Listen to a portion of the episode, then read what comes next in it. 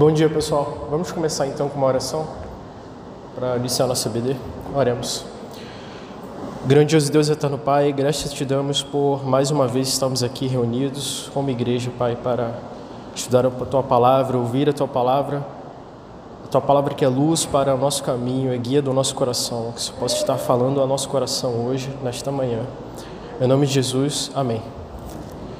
Bom, pessoal, nós estamos estudando nesse trimestre sobre bibliologia, né? a doutrina das Escrituras. Nós já vimos a autoridade das Escrituras, não é isso? Vimos também a finalidade da Bíblia e uma questão mais prática também, a meditação na Bíblia, vida devocional. Domingo passado nós vimos com Paraíba como ver a Bíblia e hoje nós vamos ver sobre um pouco, né, sobre revelação geral e revelação particular, né? revelação universal e revelação particular ou revelação especial também é conhecida assim na teologia. Então vamos abrir a Bíblia, as nossas Bíblias em Salmos, no capítulo 19. Salmos, capítulo 19.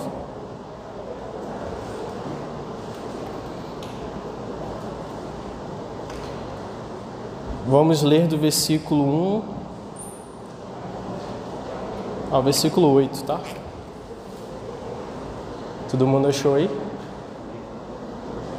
Diz assim a palavra do Senhor: Os céus proclamam a glória de Deus e o firmamento anuncia as obras de suas mãos. Um dia discursa outro dia, e uma noite revela conhecimento a outra noite. Não há linguagem nem palavras, e deles não se ouve nenhum som. No entanto, toda a terra se faz ouvir a sua voz, as suas palavras chegam até os confins do mundo. Aí pôs um, uma tenda para o sol. Salmo 19, versículo 1 versículo 8. Então nós temos aqui, não sei se vocês receberam aí um, um roteirozinho, a primeira pergunta que nós vemos aí é como o homem conhece a Deus? No primeiro ponto aí. Como o homem conhece a Deus? Como o homem conhece a Deus por revelação, né? Por revelação.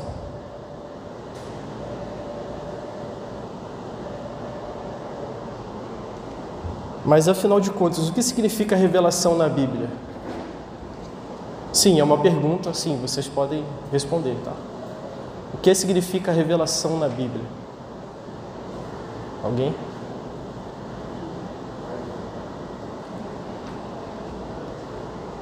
Pode falar, Samuel. Não estou ouvindo.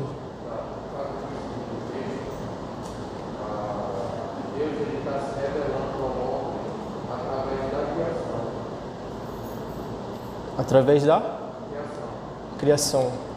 É, nós lemos aqui, através da criação. Mas o conceito de revelação especificamente. Pessoal, revelação na Bíblia é a operação divina que comunica ao homem fatos que a razão humana não consegue entender, não consegue assimilar. Então, em outras palavras, revelação é a operação divina que comunica a verdade de Deus ao homem. Como se dá essa revelação? Como Deus se revelou ao homem? E aí nós temos que ler Romanos capítulo 1, Romanos capítulo 1, do versículo 18 ao versículo 23.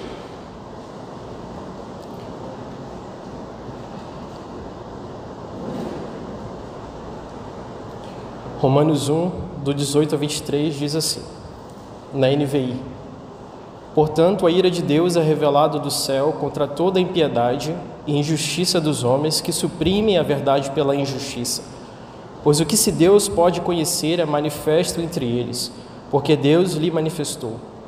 Pois desde a criação do mundo, os atributos invisíveis de Deus, seu eterno poder e sua natureza divina, têm sido vistos claramente, sendo compreendidos por meio de coisas criadas, de forma que tais homens são indesculpáveis, porque, tendo conhecido a Deus, não o glorificaram como Deus, nem lhe deram, nem lhe renderam graças, mas os seus pensamentos tornaram-se fúteis e os seus corações insensatos se obscureceram.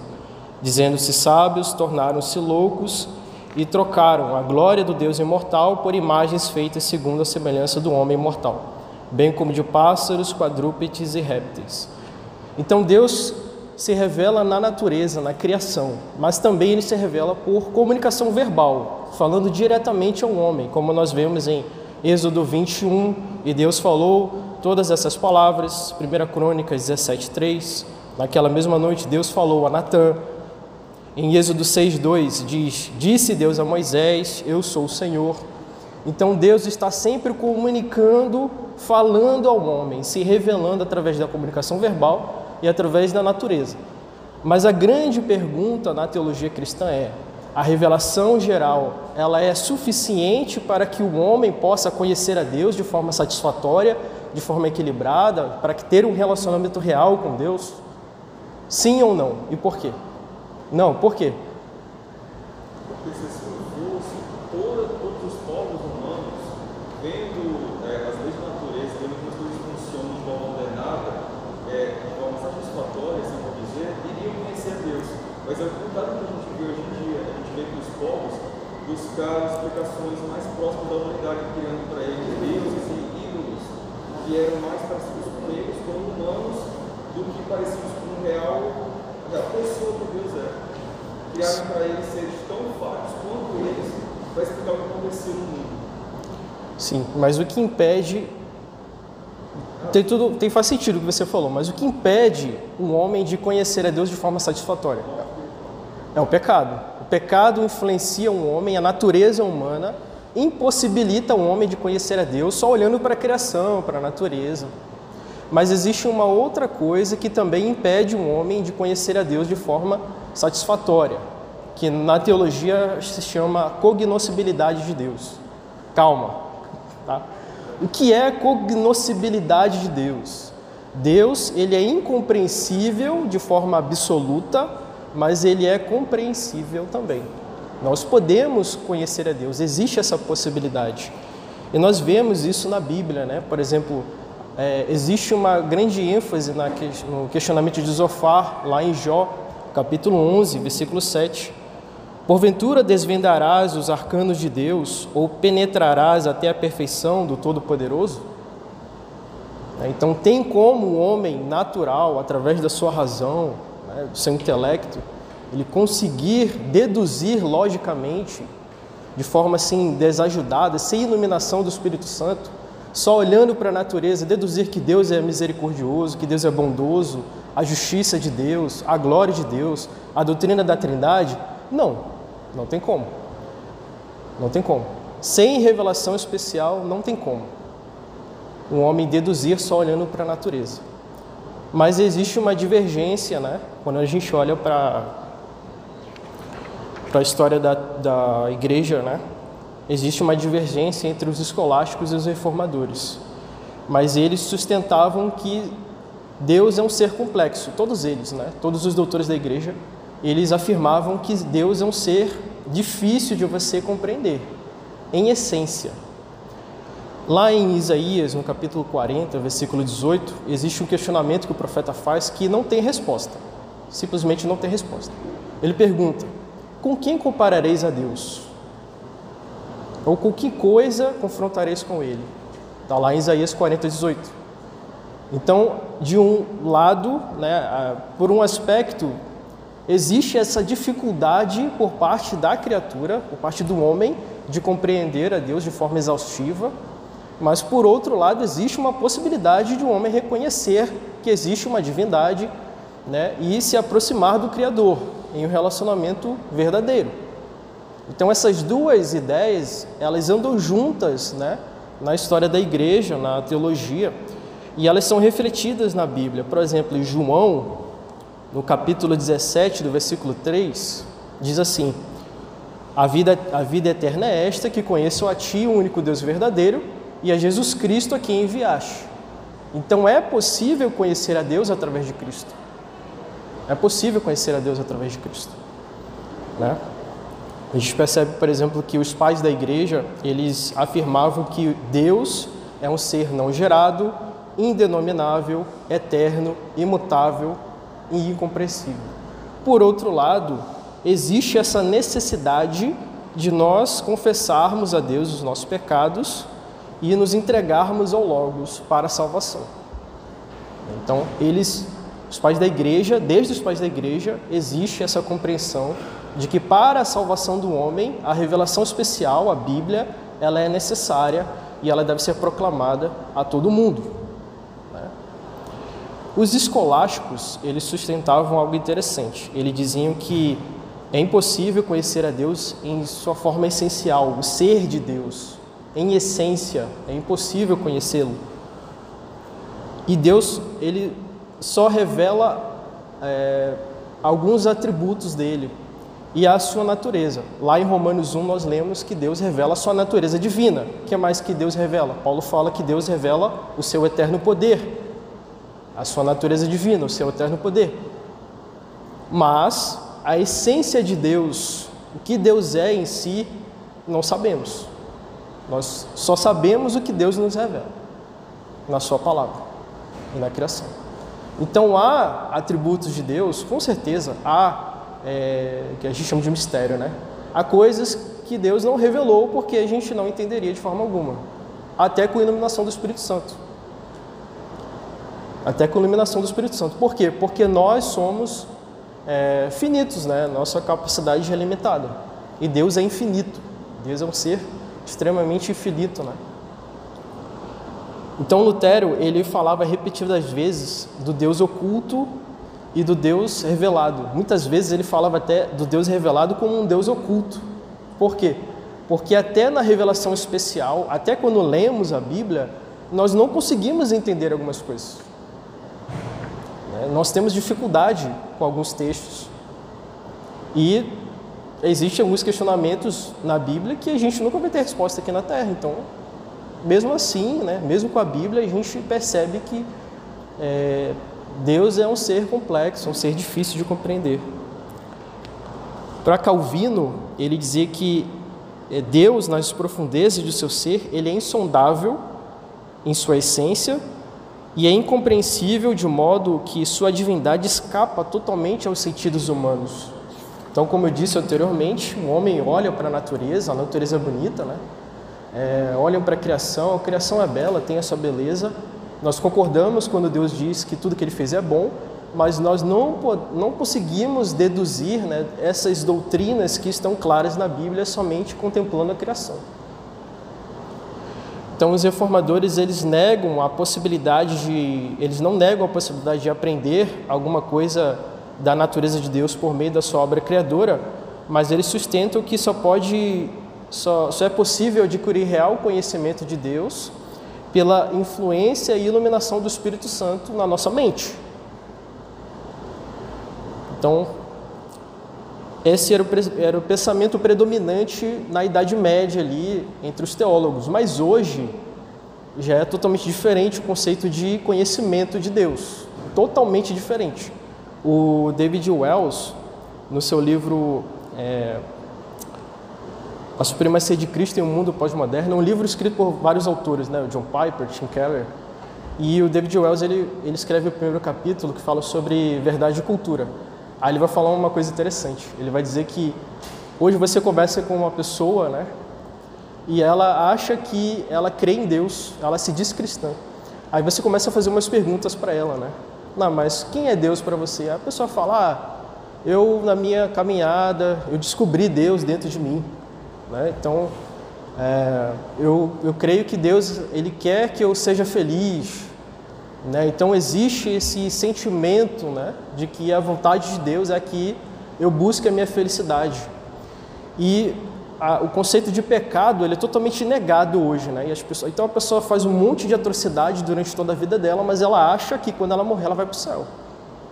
Né? A gente vê isso, né? a pessoa fez, né, teve uma vida totalmente depravada, mas quando ela morre está lá, né, o chargezinha dela no céu lá, então, ninguém acha que vai para o inferno. Ninguém, todo mundo acha que é uma pessoa boa. Todo mundo acha que ah, eu sou uma pessoa boa. Então, a, o conceito de conhecimento de Deus na era pós-moderna, na era secular que nós vivemos é esse. Você tem que buscar um autoconhecimento, né? Você tem que buscar autoestima.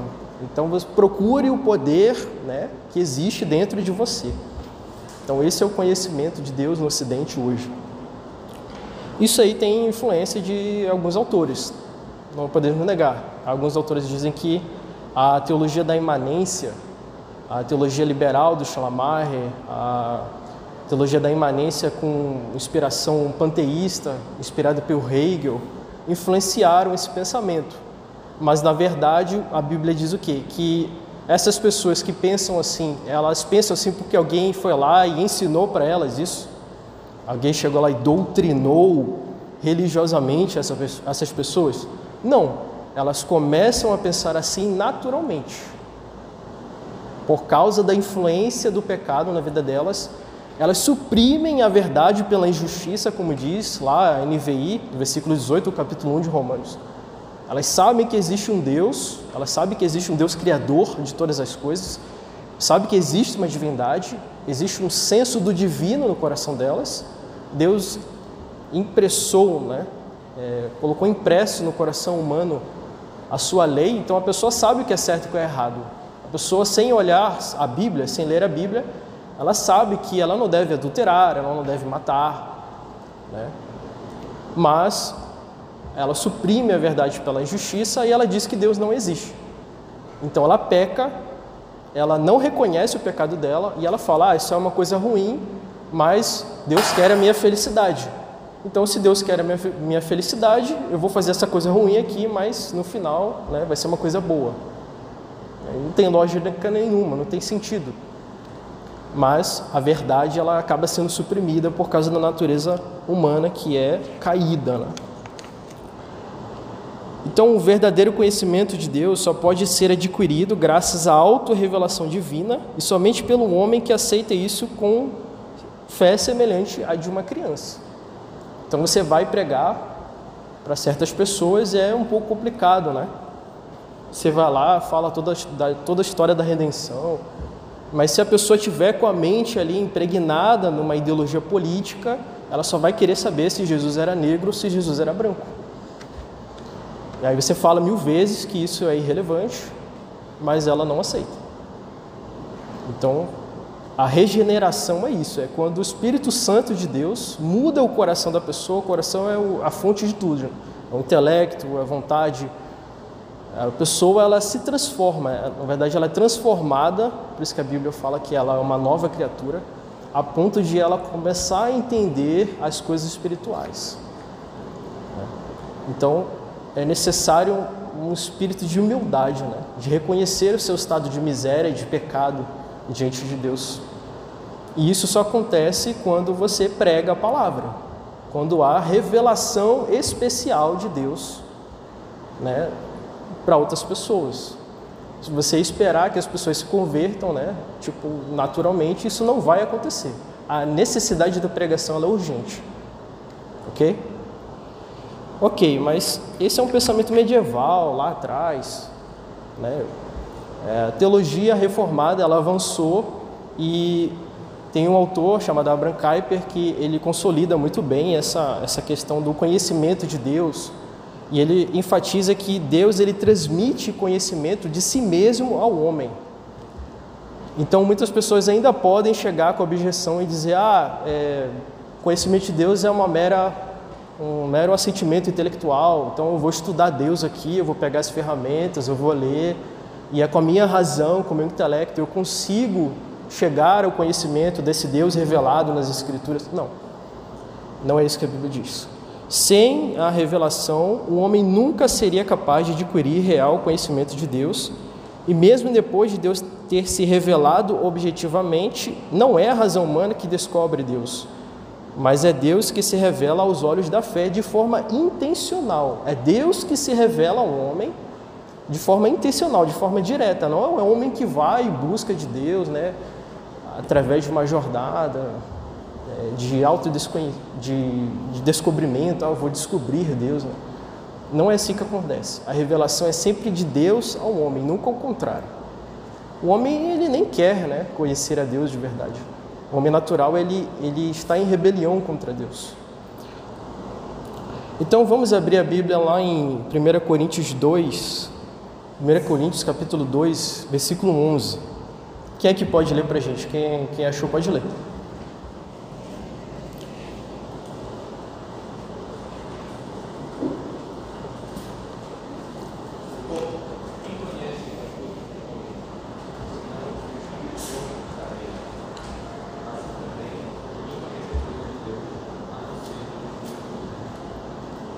Amém. Olha só o que diz o texto. Pois quem dentre os homens conhece as coisas do homem, a não ser o espírito do homem que nele está? Da mesma forma, ninguém conhece as coisas de Deus, a não ser o espírito de Deus. O que, que Paulo está dizendo aqui? Paulo está dizendo que, olha, o homem não tem acesso à parte interior de outro homem. Então, eu não tenho acesso aos pensamentos e aos sentimentos do Helder, só ele tem. Eu não tenho essa capacidade de sondar o coração do Helder, mas Deus tem. Deus tem. E eu não tenho capacidade, ainda mais, de sondar o coração de Deus, mas Deus tem. Deus sonda os corações de todos os homens. E o Espírito Santo que sonda todas as coisas, prescruta todas as coisas, é esse Espírito Santo que conhece o coração de Deus, que transmite conhecimento ao homem.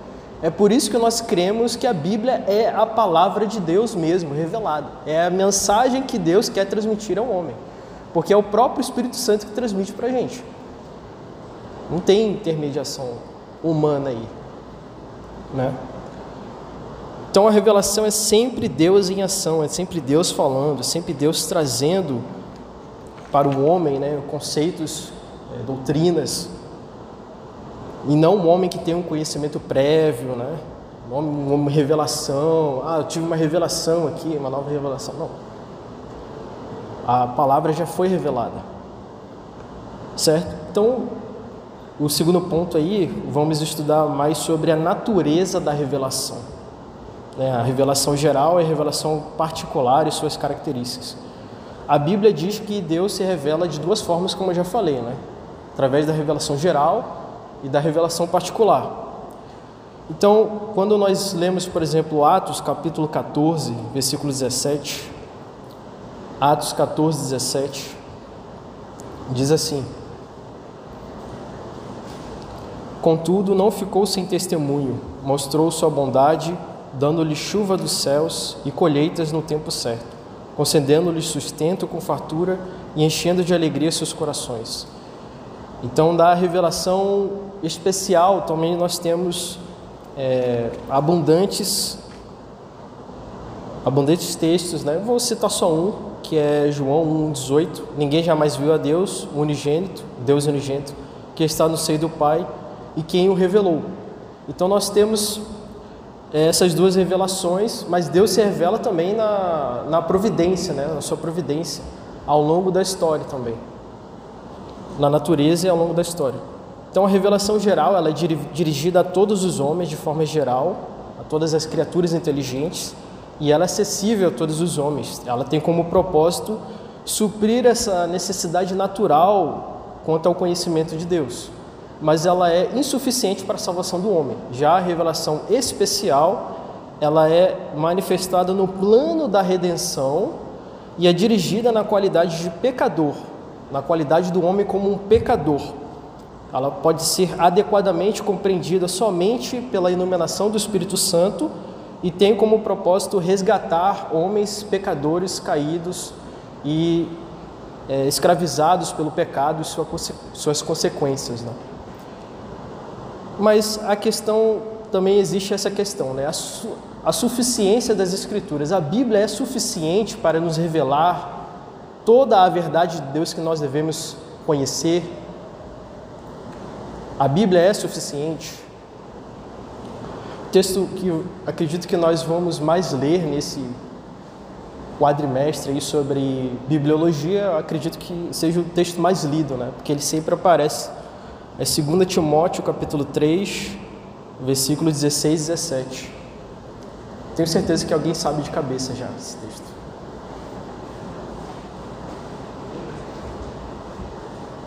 A gente tem que falar o texto todo, tá? Não é só a parte A, a parte B. Diz assim, ó: Toda a escritura é inspirada por Deus e útil para o ensino, para a repreensão, para a correção e para a instrução na justiça para que o homem de Deus seja apto e plenamente preparado para toda obra. Então a escritura ela é suficiente, somente a escritura é suficiente para nos orientar sobre a nossa salvação eterna, sobre o conceito de culto, sobre o que é igreja, sobre todas as áreas e todos os aspectos da nossa vida cristã, que nós só temos uma vida, né? Não existe diferença entre vida secular e vida cristã, tá? Quando eu falo vida cristã, é a nossa vida como um todo. Então, nós que somos crentes em Jesus, reformados, né? Nós não somos católicos romanos, nós aderimos o solo à Escritura. Então, toda a Escritura é suficiente. Não preciso do magistério da igreja, não preciso dos meios de graça imputados né, pelos doutores da igreja católica para me revelarem o que eu preciso saber sobre culto, sobre o que é Deus, sobre quem é Jesus, quem é o Espírito Santo.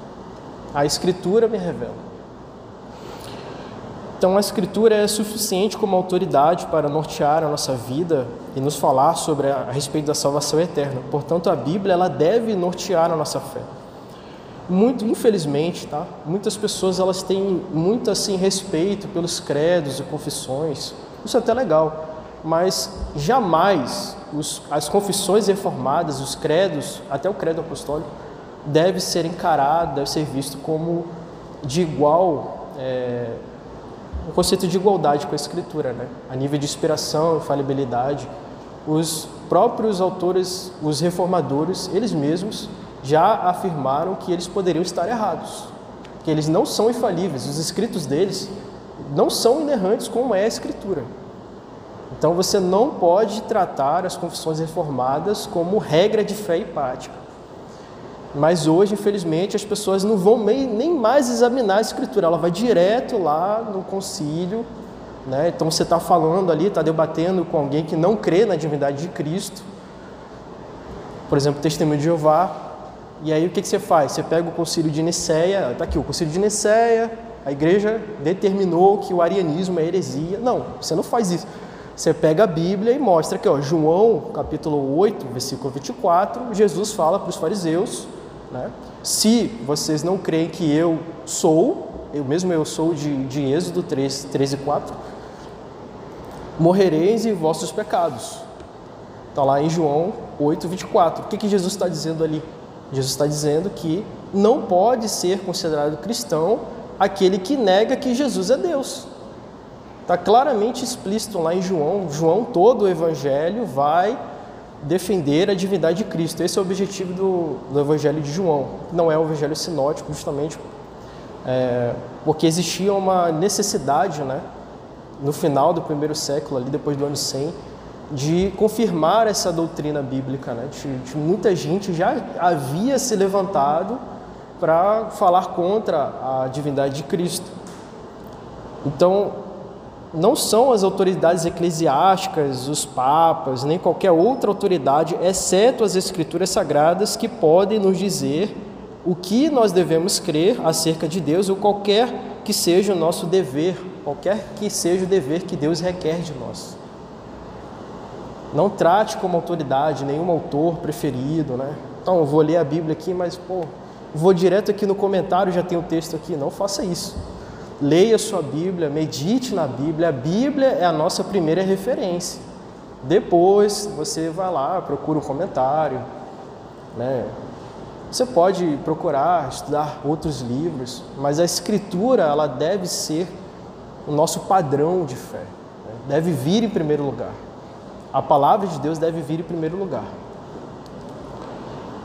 A palavra de Deus também nos ensina que todo o conhecimento de Deus vem do Espírito Santo para nos guiar, e ele nos guia a toda a verdade. É o que diz lá em João capítulo 16, versículo 13. Mas quando o Espírito da verdade vier, ele os guiará a toda a verdade. Então, como é que eu sei né, que eu estou é, entendendo a Bíblia de, de certa forma, né, do, do modo correto? Eu tenho que crer que o Espírito vai me iluminar a verdade. Eu vou chegar à verdade de uma determinada doutrina pela iluminação do Espírito Santo. A Bíblia diz isso, não adianta eu ler e não crer. Você tem que crer que Deus vai falar com você através da Escritura. Então, muitas vezes a gente tem que reafirmar isso, né? A Bíblia, que é a coletânea de livros, é uma Bíblia sagrada, são livros inspirados pelo Espírito Santo. O Espírito Santo foi lá inspirou os autores. E o Espírito Santo, o mesmo Espírito Santo, ele ilumina somente quando você vai ler. Então a Bíblia ela não é um bicho de sete cabeças, ela, ela não está criptografada, né? A mensagem da Bíblia é clara. Ah, Martinho Lutero ele tem uma citação. Alguns dizem que essa frase é atribuída a ele, né? Alguns não têm certeza, mas ele tem uma, uma citação que é muito interessante. Ele diz assim: Fiz uma aliança com Deus, que Ele não me mande visões, nem sonhos, nem mesmo anjos. Estou satisfeito com o dom das Escrituras sagradas, que me dão instruções abundantes, e é tudo que eu preciso conhecer, tanto para esta vida quanto para o que há de vir. Mas em relação à revelação especial e sua natureza específica, eu acho interessante nós entendermos que, como vimos até agora, nós veremos adiante, Deus se revelou para nós de maneira proposicional, por meio da revelação verbal. Você já parou para pensar que Deus não se revelou por meio de desenho, imagem, por meio de um filme? Não. Ele fez isso por meio de palavras. Nossa era é uma era pragmática. As pessoas elas não gostam de ler livros longos, elas gostam de ler livros rasos, com poucas proposições. Outro rejeitam completamente ler a Bíblia porque dá trabalho. Como é que eu vou ler a Bíblia toda? Eu não tenho tempo. Mas Deus, Ele quer justamente que você né, leia a sua palavra toda. Ele realmente, literalmente, se revelou por meio de palavras para que você usasse a sua mente que Deus te deu, né, que você foi feito a imagem dele para entender. É evidente que sem a iluminação do Espírito Santo você não vai conseguir, mas nós devemos receber isso com um certo desafio às vezes, mas com uma certa, né, é, um certo sentido de dever, né? Deus me deu uma estrutura mental para me comunicar por meio de proposições, então eu devo observar isso de forma bem significativa na minha vida. E a Bíblia, ela é é um livro que pode ser entendido por qualquer um. Usando aqui o termo que o Elden usou há dois domingos atrás, a Bíblia, a mensagem da Escritura é perspícua. Né? Alguém lembra aí o que significa perspicuidade? Ninguém lembra, né? A mensagem da Escritura é clara, pessoal. Então, um homem comum que não estuda teologia sistemática, ele consegue compreender né? A mensagem da Escritura, a Bíblia, ela não está criptografada, não é um bicho de sete cabeças para você jamais consiga compreender. Não, somente o erudito, somente o mestre em teologia consegue compreender. Não. Martinho Lutero, no seu livro do Arbítrio Escravo, que ele escreve rebatendo a, os argumentos de Erasmo de Roterdã, ele diz que para você entender a mensagem da Bíblia, você precisa basicamente de duas coisas aplicar as regras gramaticais do idioma que você fala, no né, idioma do, do seu país, e a iluminação do Espírito Santo. Só. Então você não precisa estudar teologia para entender a Bíblia. É claro que se você tiver disposição, né, se você quiser, você, é bom você estudar teologia, comprar livros, né, aprimorar o seu conhecimento sobre a palavra de Deus. Mas isso não é pré-requisito. Né? A Bíblia é suficiente. Outra coisa, pessoal, revelação não é especulação, tá? Revelação não é especulação. Então, vamos supor que você se depara com alguém que não é cristão e essa pessoa chega com uma certa objeção. Olha, tudo que você está falando isso aí é bem legal, mas isso aí aconteceu há muito tempo atrás. Muito tempo atrás. E se Jesus viesse hoje, nos dias de hoje, o cristianismo seria diferente. Esse evangelho que você está pregando seria diferente. Se Jesus viesse hoje, aí a pessoa começa a especular. Bom, se Jesus, no tempo que ele veio, que ele encarnou, ele falou contra os líderes religiosos da época, então hoje ele falaria contra os pastores. Então, se Jesus ele recebeu é, ele pregou para os publicanos, né? ele falou com a mulher samaritana.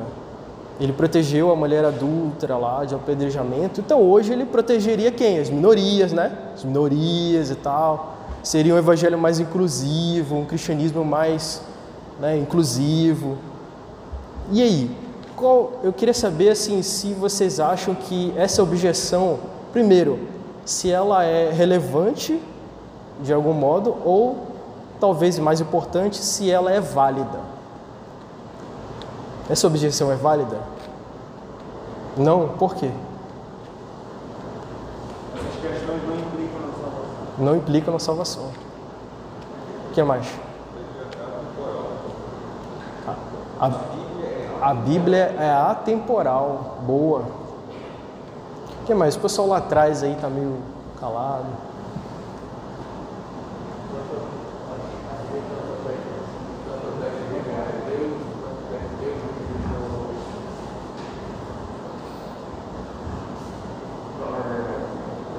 Deus utilizou, inclusive, o próprio, o próprio contexto histórico de cada uma da- das épocas que ele se revelou, seja no Abraão, até mesmo era no exílio, como formas práticas até, é, dele, dele se revelar. Boa, Samuel. Então, a verdade ela é eterna, a verdade não muda.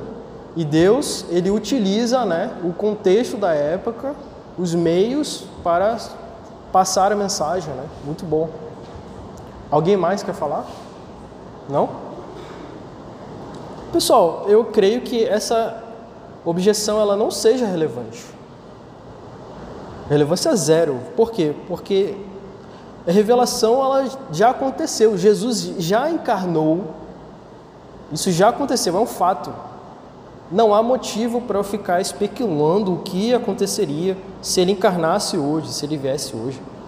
Isso já aconteceu. Muitas pessoas falam até como se Jesus não existe, existisse mais. Elas falam: Ah, Jesus veio, ok, pregou, ok. Mas se ele viesse hoje, ele ficaria desapontado com a situação da igreja. Mas ele sabe, ele está vivo. Ele está vivo, ele existe, ele é uma pessoa real. Então, às vezes, a gente esquece disso. Né? E a gente acaba não tendo um pensamento bíblico em relação, em relação a essas questões. E essa objeção ela nem é válida. Por quê? Porque a Bíblia diz que Jesus veio no tempo certo. Gálatas 4:4. Ele veio na plenitude dos tempos. Então, se ele veio, o Deus eterno, o Filho de Deus eterno, entrou no tempo, no tempo certo, quem sou eu para dizer que não foi, não é assim e tal? Se hoje, se viesse hoje, ele teria dificuldade, seria diferente? Não. Essa especulação aí não faz sentido para o cristão. Ok? Então, é, existe também a, uma compreensão de que Jesus ele é a própria palavra, ele é o logos, né? A própria palavra encarnada.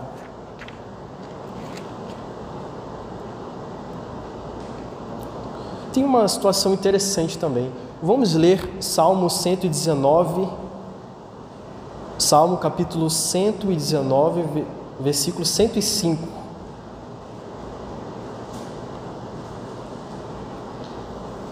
Salmos 119, 105. Quem pode ler para a gente bem alto dessa vez? Pra... A tua palavra é lâmpada para os meus pés e luz para os meus caminhos. Amém. O Timo George, no seu livro Teologia, Teologia dos Reformadores, ele fala uma coisa interessante. Ele fala que na Baixa Idade Média existia um espírito, assim, a espiritualidade, né, a vida espiritual dos cristãos estava em declínio espiritual completamente, uma situação assim desesperadora. Era um, uma época de degradação, uma época de desesperança. Por quê? Porque temas como medo da morte, sentimento de culpa, eram muito presentes na vida dos cristãos da Idade Média e não tinha escritura né, acessível para eles. Então, a pessoa, mesmo que tivesse meios na igreja lá de a pessoa tentar ter algum refrigério na alma, como por exemplo flagela flagelações, né? As pessoas elas autoflagelavam publicamente, peregrinações, venenação aos santos, repetição de reza, indulgência. Então, pessoa, ah, meus pais morreram, eu não sei para eles estão, então vou lá na igreja, vou pagar indulgência para assegurar a salvação dela. Mas não sei, não sei se está no purgatório, não sei se está no céu. Aí a pessoa ficava, não adianta. Não adiantava. Nada disso adiantava. Rosário, dia de festas, repetição de reza, nada disso adiantava.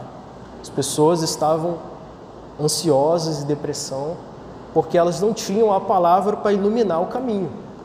Então hoje é muito mais fácil. Você pega a Bíblia e você tem um conhecimento, você tem um pensamento bíblico sobre a morte, sobre o sofrimento, você consegue ter uma compreensão bíblica sobre esses temas difíceis, mas naquela época que não tinha a Bíblia acessível para todo mundo, como é que fica? Então, a revelação especial, ela ilumina o nosso caminhar também. Ela ilumina a nossa vida quando a gente se sente perdido, quando a gente se sente triste. Somente a Escritura tem esse poder de iluminar a nossa mente e dar paz ao nosso coração. Somente a Escritura somente a palavra de Deus. Então você olha para a história de Israel, Israel é um povo sofrido, né? Israel passou por muita coisa, mas Israel tinha lei. E aí eles pensavam: não, eu tenho a lei, eu tenho que me alegrar na lei do Senhor. Na lei do Senhor meditarei noite e dia. Mas para quem não, para quem não é israelita, né, os gentios que são alheios às promessas, né, a escritura faz toda a diferença.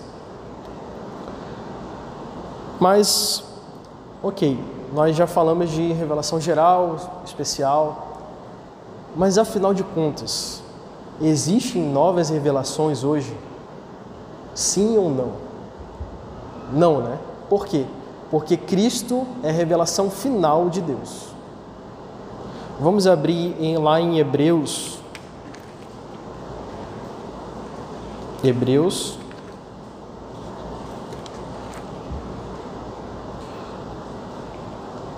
capítulo 1, versículos 1 e 2. Hebreus capítulo 1, versículos 1 e 2. Quem pode ler para a gente? Quem achou pode ler.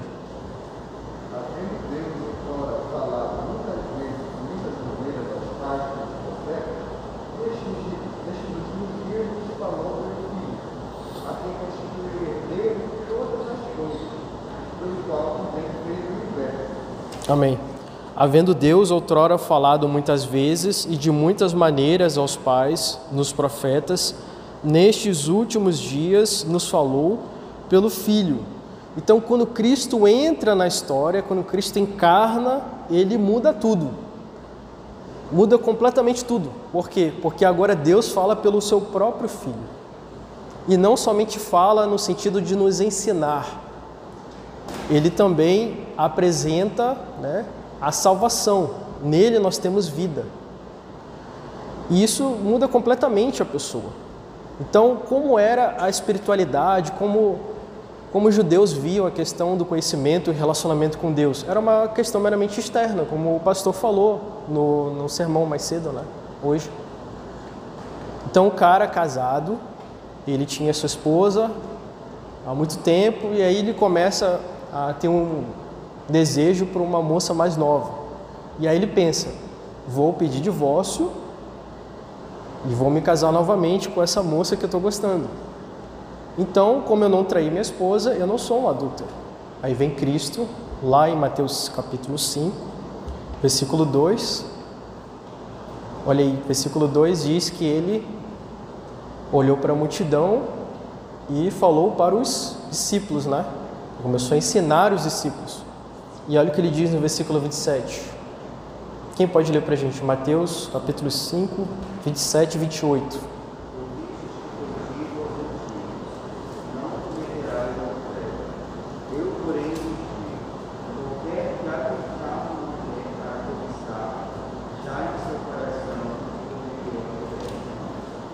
Amém. Então, o judeu que pensava assim, de uma forma totalmente externa, ah, eu vou pedir divórcio, vou me, vou me separar da minha esposa. e vou me casar novamente, então eu não sou adulta porque eu não traí ela. Aí vem Jesus e fala: Não, se você desejou ela no seu coração, você já é um adúltero. Então Cristo ele internaliza a lei, ele traz o sentido verdadeiro da lei, ele ensina o sentido verdadeiro da lei para o povo, para nós hoje também. E isso muda a nossa vida, né? Por isso que ele quebrava toda vez os fariseus, né? Porque os fariseus eles tinham ainda essa mentalidade que a religião é somente externa, somente para aparecer para os homens, né? Mas o interior, Deus, ele sonda os corações, ele sabe o que você está pensando, ele sabe o desejo do seu coração. Então a mensagem da revelação especial é justamente nesse sentido, de você é, se autoexaminar e ver as suas motivações. Porque nem sempre ah, as nossas motivações são pecado, mas às vezes sim. Então Cristo, ele é esse mestre que ensina os seus discípulos a verdade sobre Deus. E nós vemos isso muito na linguagem puritana. Por exemplo, Jonathan Edwards, John Owen principalmente, ele fala que Cristo é o mestre, né, é o meu mestre que me ensina as doutrinas que eu preciso saber para a minha vida cristã. John Owen principalmente, ele fala que ah, olha, essas coisas aqui eu aprendi com Cristo que me ensinou diretamente.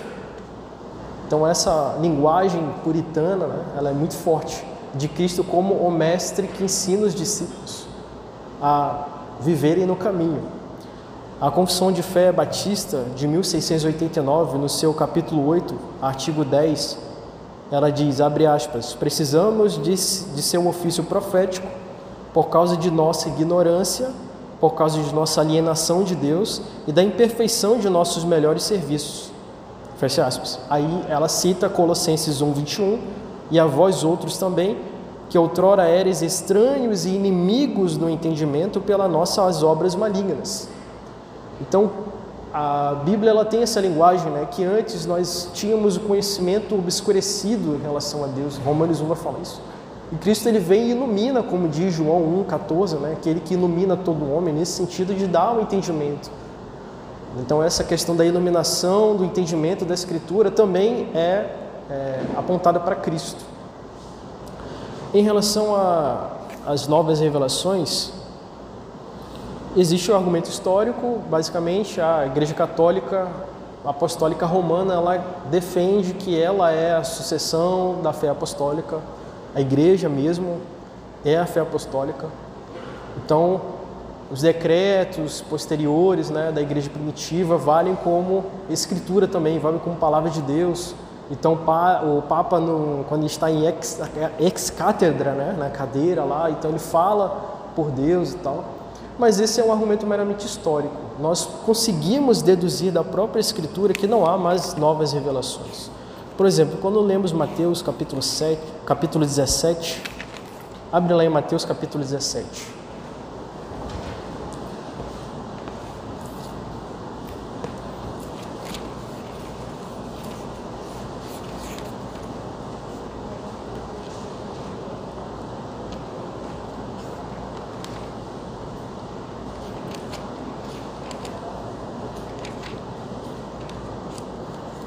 Mateus capítulo 17 fala assim: Seis dias depois, tomou Jesus consigo Pedro, a Tiago e a João, irmão deste, e os levou em particular a um alto monte.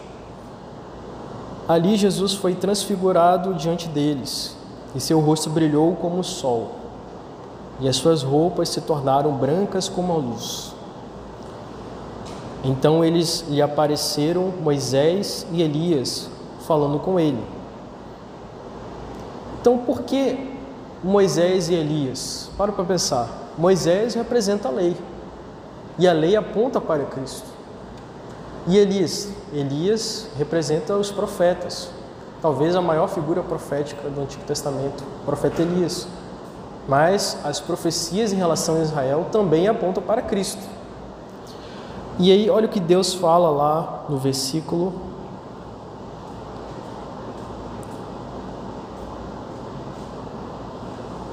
Versículo 5: Estando ele ainda a falar, uma nuvem luminosa os cobriu e a nuvem saiu. Uma voz que dizia: Este é meu filho amado, em quem me agrado, a ele ouvir. Então, o que, que Deus está falando para a gente hoje, nos dias de hoje? Olha, os mestres da lei, né, os pastores, que são mestres, como diz Efésios capítulo 4, versículo 10 e 11, que são os responsáveis por instruir a igreja, ensinar a palavra, eles possuem esse dom do Espírito Santo para instruir a palavra. Existem, é, existe esse, esse entendimento de que os profetas hoje eles são pessoas dotadas de um certo conhecimento situacional. Então, se a igreja está passando por um certo problema, o profeta se levanta, o dom de profecia hoje, segundo alguns, né? É essa questão de a pessoa conseguir visualizar, não predição do futuro, mas visualizar a situação espiritual da igreja e chegar e falar: ó, a igreja está precisando orar mais. A igreja está precisando orar, jejuar e tal. Então o profeta hoje é esse, esse. Todo mundo pode profetizar, não é uma pessoa específica que fala sobre Deus. Mas o que o texto diz? A lei e os profetas passaram. Quem você deve ouvir agora? É o profeta? Não, não é o profeta. Não é o profeta. É os doutores da lei, os fariseus? Não. Você tem que ouvir Cristo. Ouve Cristo. Então, se você está perdido, não sabe para onde ir, você tem que ouvir o Filho, porque Deus fala através do Filho. Ah, e as cartas de Paulo, né? As cartas dos apóstolos. Os apóstolos foram comissionados pelo próprio Cristo para fundar a igreja, mas Cristo fala através dos apóstolos. Então, Cristo é a revelação final. Não existe mais novas revelações. A palavra já foi revelada. É por isso que não existe mais. Ok? Entendido isso? Alguém tem alguma objeção, alguma dúvida em relação a isso? Pode perguntar, tá? Em relação agora à necessidade de nós proclamarmos esta revelação que é Cristo. Para pensar, pessoal, se a revelação geral ela é insuficiente para a salvação, Então, o que, que eu devo fazer? Qual é o meu papel em relação a essa mensagem revelada por Deus através dos tempos? Devo pregar o Evangelho, certo? Devo proclamar essa verdade que Cristo é a revelação final de Deus aos homens. Mas como é que eu faço isso? Como isso acontece necessariamente? Abre lá em Romanos capítulo 10, versículos 8 e 10. Depois, alguém também pode ler os versículos 13 ao 17. Romanos capítulo 10, versículos 8 ao 10. E Romanos capítulo 10, agora os versículos 13 e 17.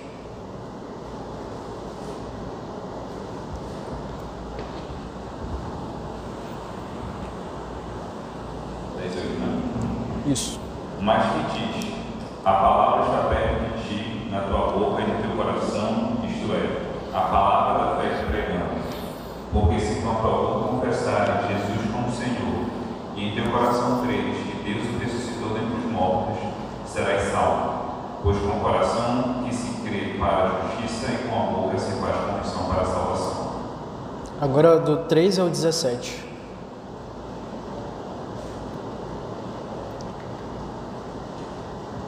Porque todo aquele que invocar o nome do Senhor será salvo. Como, pois, invocarão aquele que não creram? E como crerão naqueles que não ouviram falar? E como ouvirão se não há quem pregue? E como pregarão se não forem enviados? Assim como está escrito: Como são belos os pés que anunciam as boas novas. Mas nem todos deram ouvidos ao Evangelho, pois Isaías diz: Senhor, quem deu crédito à nossa mensagem? Portanto, a fé vem pelo ouvir e o ouvir pela palavra de Cristo. Amém. Logo, a fé bíblica, ela pressupõe o quê? Proclamação do Evangelho e confissão de fé em Jesus. A proclamação do Evangelho, esse Evangelho proposicional, verbal, e confissão de fé em Jesus. Então, vamos supor que eu vou evangelizar um amigo, um amigo que eu tenho em comum com o Ítalo. Eu e o Ítalo estamos conversando durante a semana. Aí eu falo, Ítalo, lembra do fulano? Lembro. Então, outro dia eu mandei uma palavra para ele, evangelizei e tal. Aí o Ítalo pergunta, ah, é, como foi? Ah, eu mandei uma imagem para ele. Uma imagem de Jesus carregando a cruz, uma, uma pintura muito bonita. Pronto, fiz minha parte. É, isso é evangelizar? Definitivamente não, né? Definitivamente não. Evangelizar requer proclamar o evangelho. Ah, mas eu não sei falar. Não sei. A escritura, a escritura tem é, resumos né, do Evangelho, por exemplo, 1 Coríntios capítulo 15. Olha o que Paulo faz aqui em 1 Coríntios capítulo 15, versículos 3 ao versículo 5. Antes de tudo vos entreguei o que também recebi, que Cristo morreu pelos nossos pecados, segundo as Escrituras, e que foi sepultado e ressuscitou ao terceiro dia, segundo as Escrituras. Está aí o Evangelho. O Evangelho é isso aqui. Então, a salvação ela requer conhecimento de um mínimo de proposições, mínimo de verdades que eu preciso conhecer para ser salvo, que eu sou pecador, que não há outro caminho, não há outro nome em qual a qual um homem possa ser salvo, como diz Atos é, é Atos 4:12. Então existem verdades que eu preciso conhecer e que eu preciso proclamar. Outra coisa, a revelação é para a minha vida. Existe uma necessidade da mensagem de Deus, da palavra de Deus para mim. Então você está no culto aqui, em igreja, o pastor Hiker está pregando uma mensagem maravilhosa, aí você pensa, que mensagem maravilhosa, que bênção. Ah, se fulano tivesse aqui para ouvir, né? Ah, fulana, com certeza, se ela tivesse aqui, o Espírito Santo ia tocar no coração dela. Não, a mensagem é para mim. A mensagem que o pastor prega, quando ele está instruindo a igreja como um arauto do Evangelho, quando ele ministra a palavra, essa mensagem é uma mensagem de Deus para a minha vida, como eu devo aplicar na minha vida. Então, em um aspecto, a revelação é para mim, em outro aspecto, a revelação é para a igreja, para o povo de Deus. Abre lá em Efésios, capítulo 4, versículos 13 ao versículo 15. E aí eu finalizo. Efésios, capítulo 4, Paulo está falando aqui que Deus, pelo dom de Cristo, instituiu uns para apóstolos, outros para profetas, outros para evangelistas, outros para pastores e mestres, para que o texto diz assim, do 13 ao 15, o texto diz exatamente assim: até que todos cheguemos à unidade da fé e do pleno conhecimento do Filho de Deus, a perfeita varonilidade, à medida da estatura da plenitude de Cristo, para que não mais sejamos como meninos, agitados de um lado para o outro, levados ao redor de to por todo o vento de doutrina, pela artimanha dos homens, pela astúcia com que induzem ao erro mas seguindo a verdade em amor, cresçamos em tudo naquele que é a cabeça, Cristo. Então, em outro aspecto, a revelação é para a igreja, para o povo de Deus. É por isso que Paulo escreve cartas à igreja de Roma, à igreja de Corinto, à igreja de Tessalônica. Então aproveite esse ambiente de igreja aqui que nós estamos reunidos, não só no domingo, que é o dia do Senhor, mas durante a semana. Aproveite esses momentos de igreja para quê? Para crescer junto com a igreja, para alcançar a plenitude do conhecimento de Cristo. É o que a Bíblia diz, esse é o, é o propósito da igreja. Você não veio para a igreja para passar o domingo aqui e tal, e vai embora e pronto. Muitas vezes a gente ignora a mensagem de Deus, a palavra de Deus. A palavra de Deus diz que eu devo crescer em igreja. E aí o que, que eu faço, né? Depois do culto, depois do domingo, vou falar da mensagem do pastor que tocou meu coração. Eu vou falar de um versículo que eu lembrei, vou orar pelo meu irmão. Não, vou falar sobre o Flamengo, sobre o Remo, né? Sobre a série Netflix. Não, normal, a gente faz isso. Por quê? Porque às vezes a gente esquece que nós somos partes do, do corpo de Cristo. A comunhão dos santos é isso. É Cristo através de nós em todos, né? distribuindo dons para que nós possamos crescer juntos. Então, em um aspecto mais amplo, a mensagem, a revelação especial de Deus é para o povo, como a igreja deve agir, como a igreja deve crescer, como a igreja deve é, se comportar, como a igreja deve proclamar a mensagem, como a igreja deve viver, como a igreja deve crescer.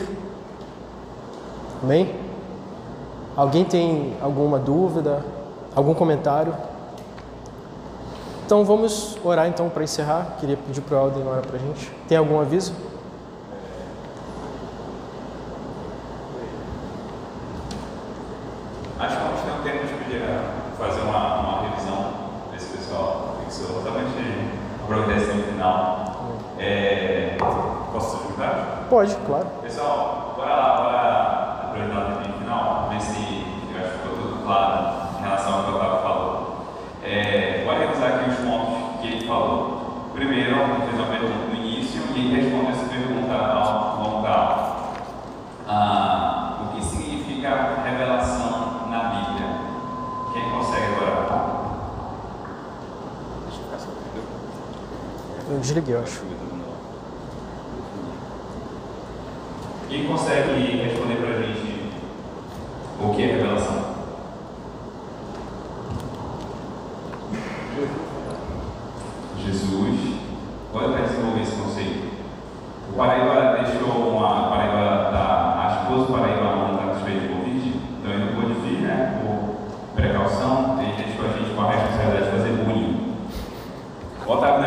você também não, está em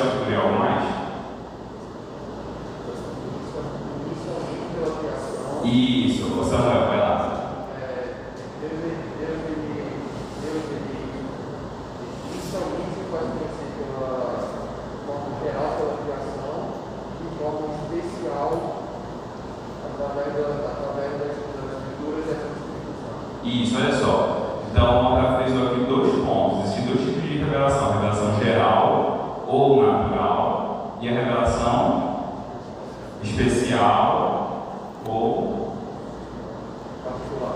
Particular, perfeito? Ok? Deus se revela de duas formas. E aí o, o Otávio frisou: a revelação geral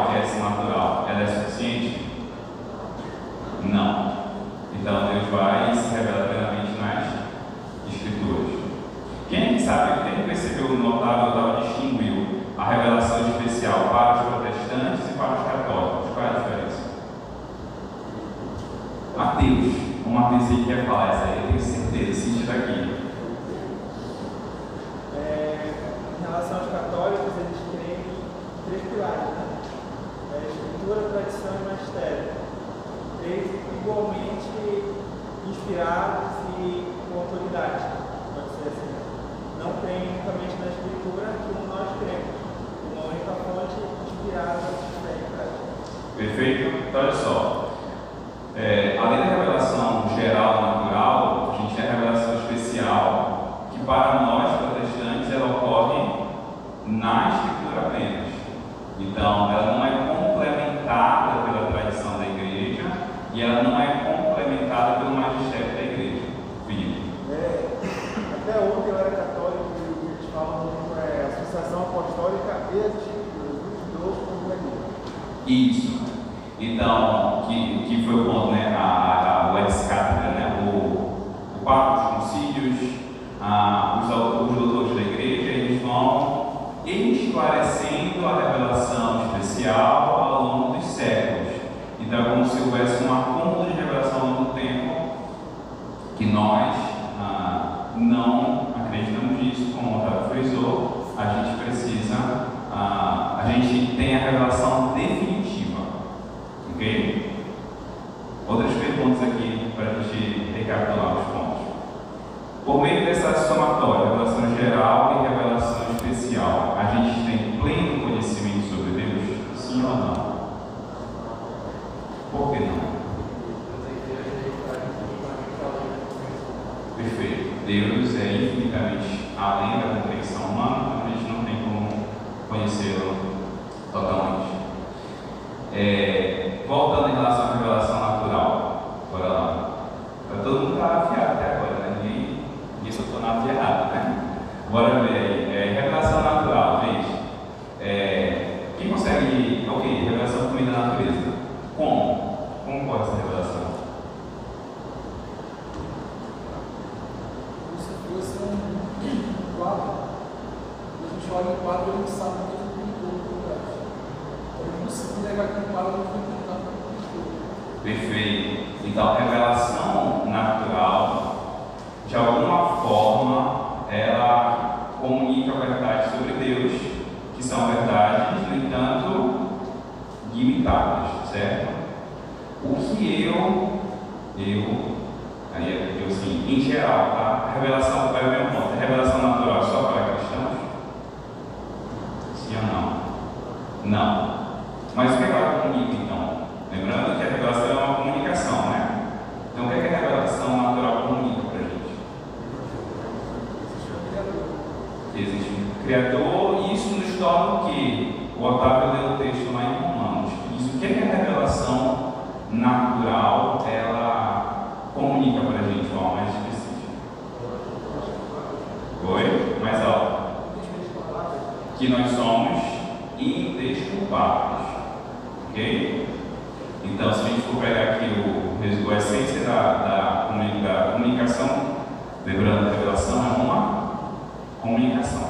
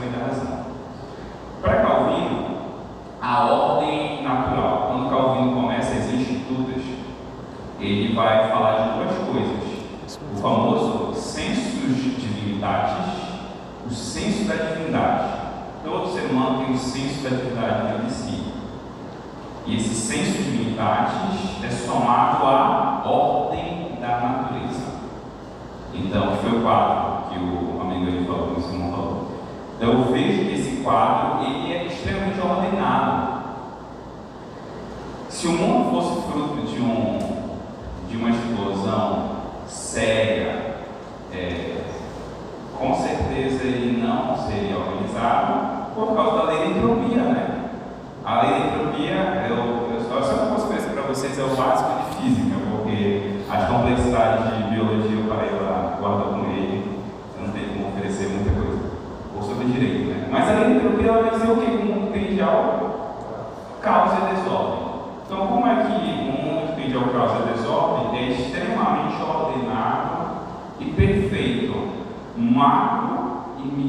no macrocosmos e no microcosmos. Então, é, há uma, a, o senso de divindade associado a essa ordem natureza comunica sobre Deus. E para Jonathan Edwards, a, a beleza, a beleza da criação é a comunicação de Deus. Quando você olha o céu estrelado, ou a beleza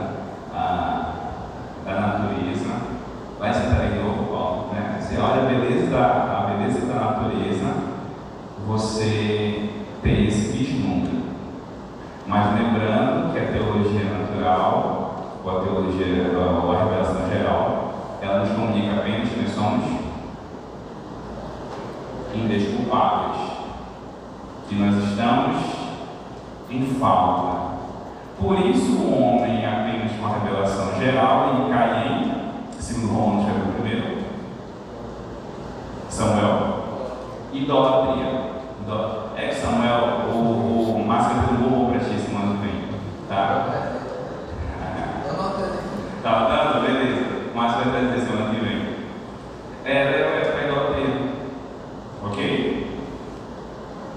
por isso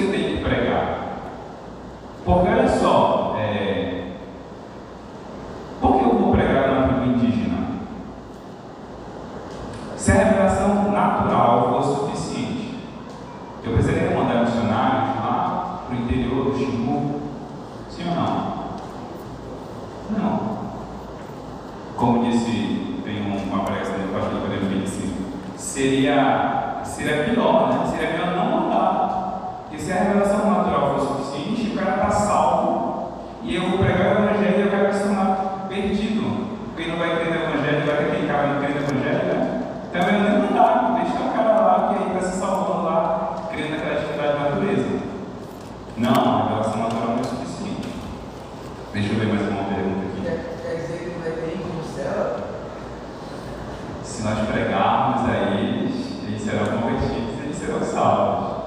Só foi o texto de Romanos, que aí eu acabo conectou, né? Eu preciso proclamar as Escrituras, porque as Escrituras são um meio definitivo pelo qual Deus revela a nós.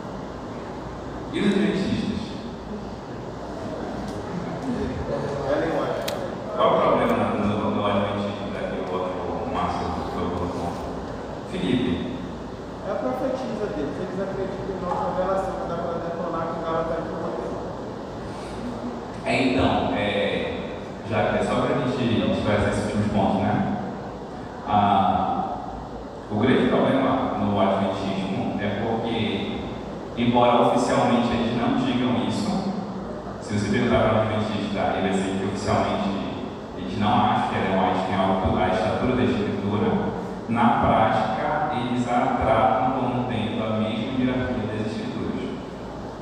Então, na prática, eles vão reconhecer essa mesma hierarquia. Vai lá. Pessoal, percebam como uma coisa leva a outra. É, Guilherme Miller teve uma revelação da data que Jesus iria voltar que foi em 1822. E aí ele fez todo um, um away lá, né? E não aconteceu.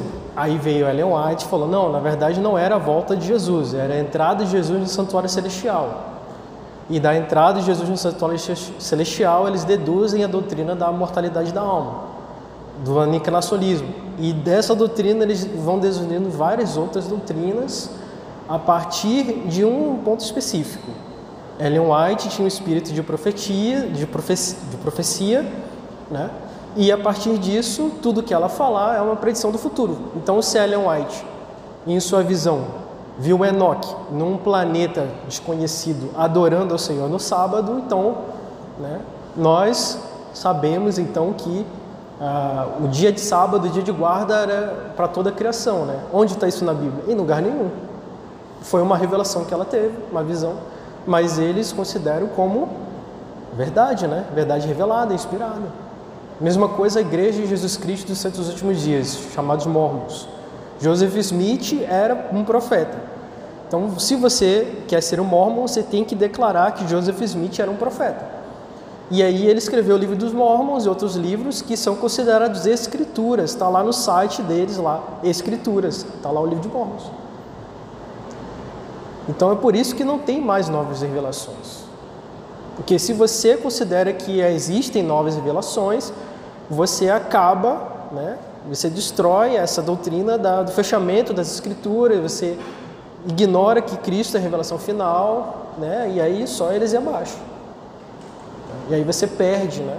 Você volta para a perdição. Como eu falei, se você está perdido, você tem que olhar para quem? Para o filho. Não, o que, que Cristo falou?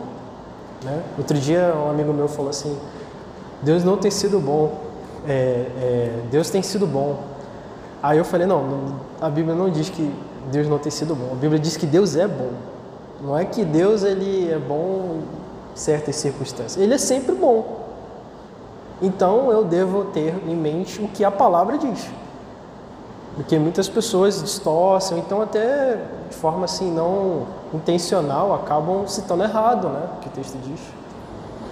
Né? Quem, aquela clássica, né? Faz por ti que eu te ajudarei, né? Inventares, não sei o que e tal. Isso não é bíblico, tá? Mas é, existe um princípio que eu tenho que me esforçar, né? Sabendo que Deus é soberano, eu tenho que me esforçar na santificação. Então, mas eu parto da escritura, da mensagem revelada. Ok? Não tem mais perguntas aqui. Tem perguntas para a gente ainda?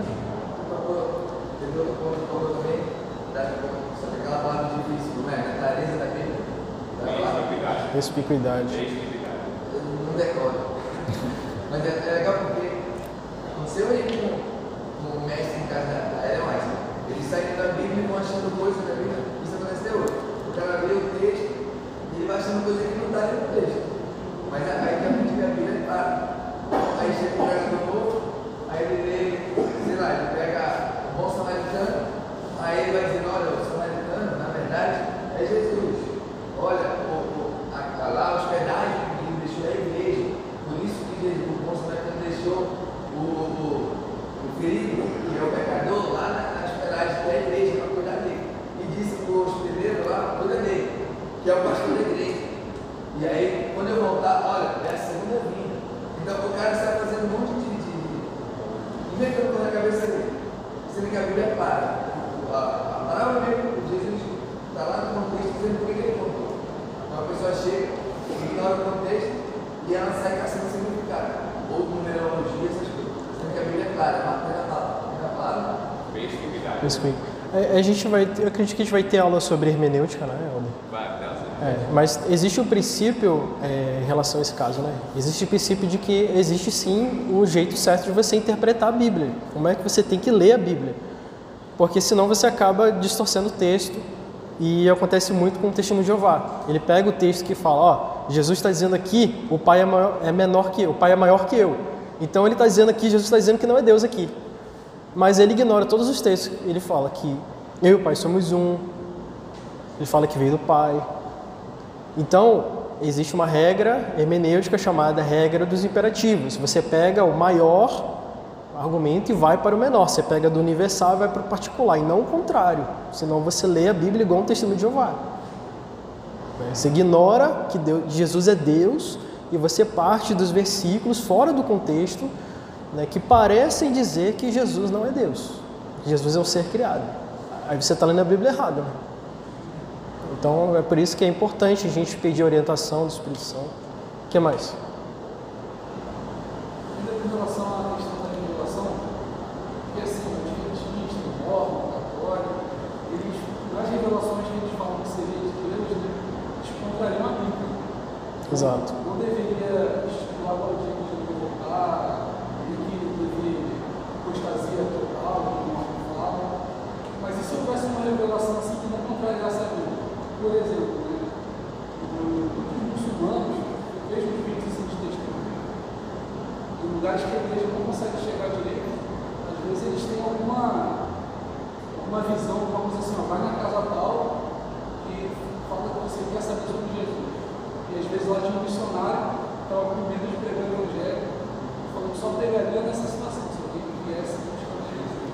É, é inegável, alguns, é, né, inegável que isso acontece hoje. Né? Já eu também já ouvi relatos de muçulmanos que sonharam, né, olha, Cristo e tal, e só que esses sonhos, essas revelações apontam para Cristo. Eles chamam a pessoa né, a ouvir o Evangelho, a ouvir a proposição. Então, uma revelação, não é que o sonho é a revelação em si. É, às vezes é o meio de Deus levar a pessoa ao Evangelho. Ok? E a gente tem que tomar cuidado também em relação ao que foi revelado e o que não foi revelado. Por exemplo, o místico, né, o misticismo. O místico não vai aparecer para você escrito místico assim na testa dele, não tem grupo no, no Telegram, misticismo, não tem. Como é que ele vai chegar para você e vai tentar te convencer do que a palavra não diz? Ele vai dizer, olha, Deus é muito grande, Deus ele é extraordinário. Então, vai que Deus, né, na sua infinita misericórdia e bondade, ele resolveu salvar algumas pessoas sem que elas conheçam a Cristo, né? Que, que a pessoa está dizendo para você? Está dizendo que Deus é mentiroso. Está dizendo que Deus revelou uma verdade para nós, mas ele faz outra coisa escondida.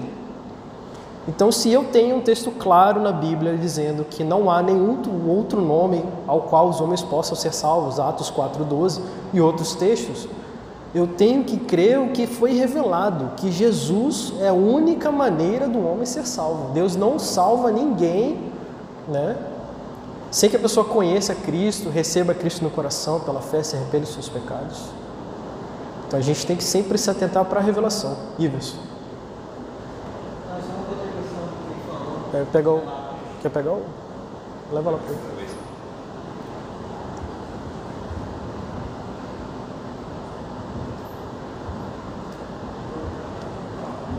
Só uma contribuição do Gelato, como ele falou do exemplo do muçulmano. Lá no seminário foi um missionário que trabalha com muçulmano no Oriente Médio e relatou um testemunho desse. E relatou que ele estava andando de moto e tinha uma Bíblia na bagageira da moto dele. E lá onde estava sendo missionário, fazendo missão, você não pode andar com Bíblia. Então, chegou perto de uma blitz lá, vamos dizer assim, da polícia, um pouco antes, alguns metros antes, a moto dele parou. E tinha gasolina, tinha tudo, tinha. Estava funcionando e parou do nada. E apareceu um cara muçulmano e veio na direção dele. Ele pensou assim: já era para mim, vou ser preso, ou vou ser morto. E veio falar com ele.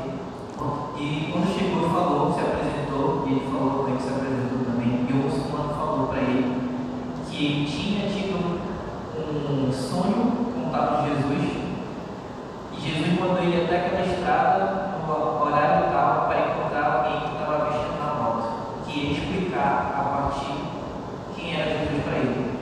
Então, todos os relatos, e tem outros também relatos, testemunhos de missionários e muçulmanos, e todos os relatos, eles têm esse sonho, mas sempre apontando para alguém que explicasse quem é Jesus, corroborando com o texto bíblico que você, a, a revelação especial, você só conhece, você só, a sua confissão e a, o entendimento da fé pela pregação.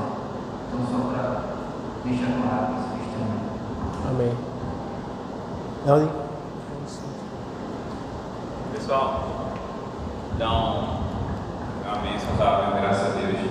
Diga aí, é, ligação. Sobrando, valeu. Pessoal, foi uma bênção a aula de hoje. É, a gente está, para quem, quem está visitando a gente aqui, eu sei que você está visitando, você, você.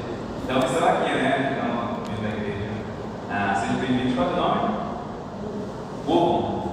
Tu vai, está vindo a esporadicamente ou vai começar a frequentar? Como na cidade. Ah, tá na cidade? Estava ensinando ainda. Eu estou esperando minha esposa chegar para confirmar. Tá bom, seja bem-vindo, fique à vontade de voltar outras vezes. Qual é o teu nome? Felipe. Também está ensinando esporadicamente ou pretende frequentar a igreja? Ah, é? Tá bom então. Seja bem-vindo, se quiser voltar outras vezes, será bem-vindo, tá bom? E os dois aqui já disseram a nossa meta. Ah, sejam bem-vindos na escola bíblica, tá bom? Se quiser continuar frequentando, vocês são muito bem-vindos, tá bom? É, meu nome é Elden, Otávio, o Márcio está ali atrás. Nós somos os professores de jovens, tá? Domingo que vem a gente vai continuar com as classes unidas, tá bom? É o último domingo de classes unidas aqui embaixo. E aí em fevereiro a gente volta à divisão. Jovens 1